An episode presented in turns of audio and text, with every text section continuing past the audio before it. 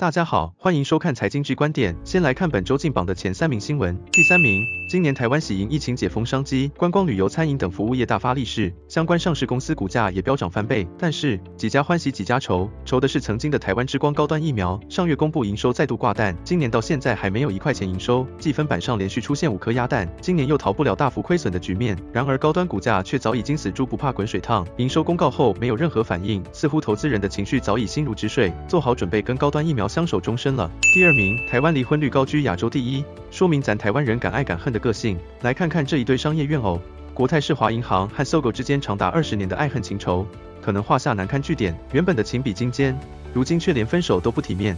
我发现我喜欢上你了，你神经病啊！国泰一方忙喊冤，表示自己多年来在联名卡行销上付出大量时间与人力，如今却被离婚，好像被打入冷宫的弃妇。你要讲说委屈吗？是真的蛮委屈的。不过徐董果真有男子气概，淡淡讲了一句：“大家还是可以坐下来谈，复合也不是没有机会。”然而最彷徨的还是夹在中间的六十万卡友，虽然有三十万人已经申办 Q 卡，但还有三十万人落脚处未定，只能希望爸妈吵架归吵架，日子能照样过咯。第一名，华硕品质坚若磐石。华硕任职裁员不实，华硕之前被媒体爆料将裁员八百人，结果剧情大反转，变成扩编六百人。两位共同执行长于线上媒体说明会上对外再三强调，这些都是组织调整，并非裁员，内部还有高达将近六百个职缺等无人。